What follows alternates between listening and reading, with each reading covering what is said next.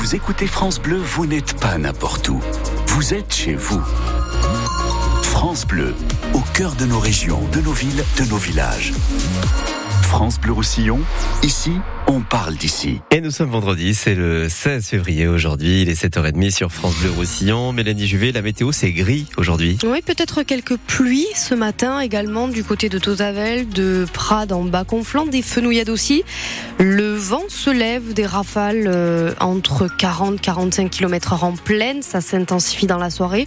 Pour les températures, on ne dépasse pas les 15-16 degrés sur le département. Vous avez peut-être, comme moi d'ailleurs, ressenti une forte secousse à Perpignan hier soir. Vous êtes nombreux à témoigner hein, ce matin sur euh, la page Facebook de France Bleu Roussillon. Vous n'avez pas rêvé, c'est bien un petit tremblement de terre qui s'est produit dans la soirée hier du côté de Perpignan. Quelques secondes qui ont suffi à faire réagir beaucoup de monde, Stéphane Paris. Oui, il s'agit d'un petit séisme enregistré par le site national d'information sur la sismicité. Un tremblement de terre ressenti à Perpignan peu avant 22h, 21h51 pour être précis, qui se trouve être d'une intensité de 2,2 sur l'échelle de Richter, donc très faible. Cette donnée a été relevée automatiquement par le site. Elle doit être maintenant confirmée par un sismologue. Mais ce qui est sûr, c'est que les Perpignanais sont nombreux à témoigner sur les réseaux sociaux. Beaucoup disent avoir ressenti une forte secousse de quelques secondes chez eux.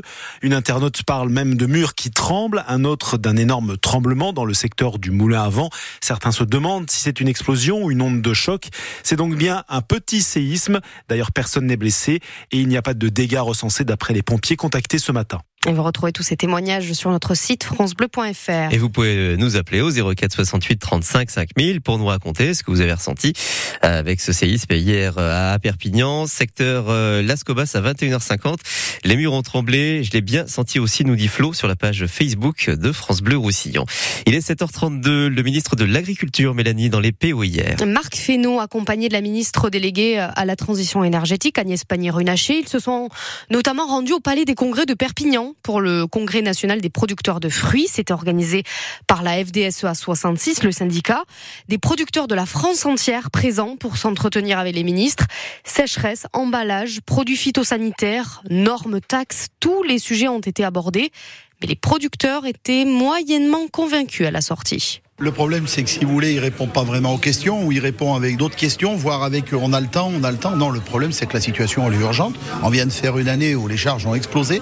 On n'en sait pas plus. On avait une vraie question sur euh, les emballages, par exemple, qui vont nous, donner un surcoût de 20-30 centimes par kilo. Et là, euh, ben, il nous dit qu'il euh, ne peut pas revenir en arrière parce que s'il y en a déjà qui ont investi, etc. Donc c'est un peu ubuesque. On a eu des échanges avec lui.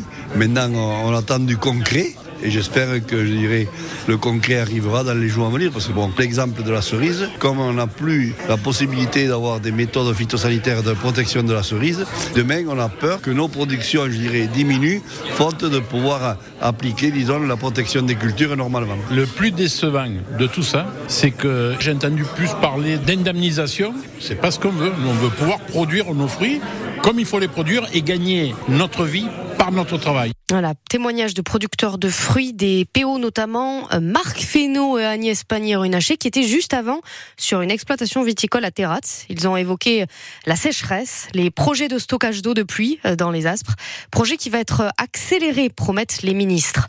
De l'autre côté de la frontière, les agriculteurs espagnols ont été reçus hier soir par leur ministre de l'Agriculture à eux, Luis Planas. Ils étaient arrivés avec une quinzaine de tracteurs euh, à Madrid, dans la capitale, devant le ministère.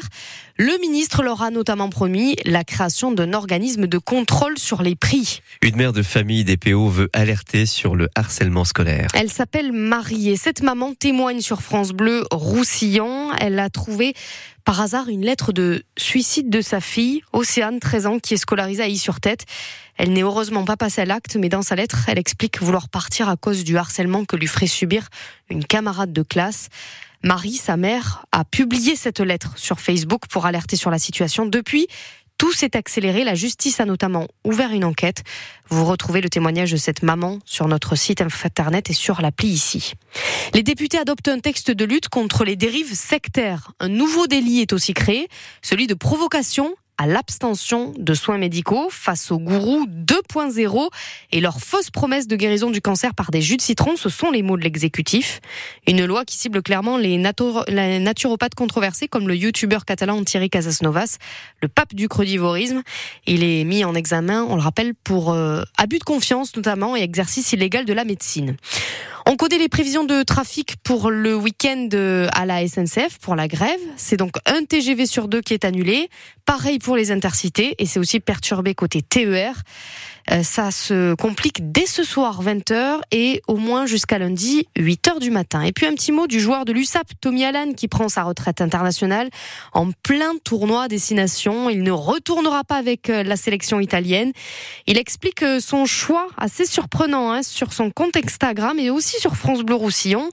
Il dit vouloir privilégier sa vie personnelle et familiale et se consacrer uniquement à l'USAP sapin.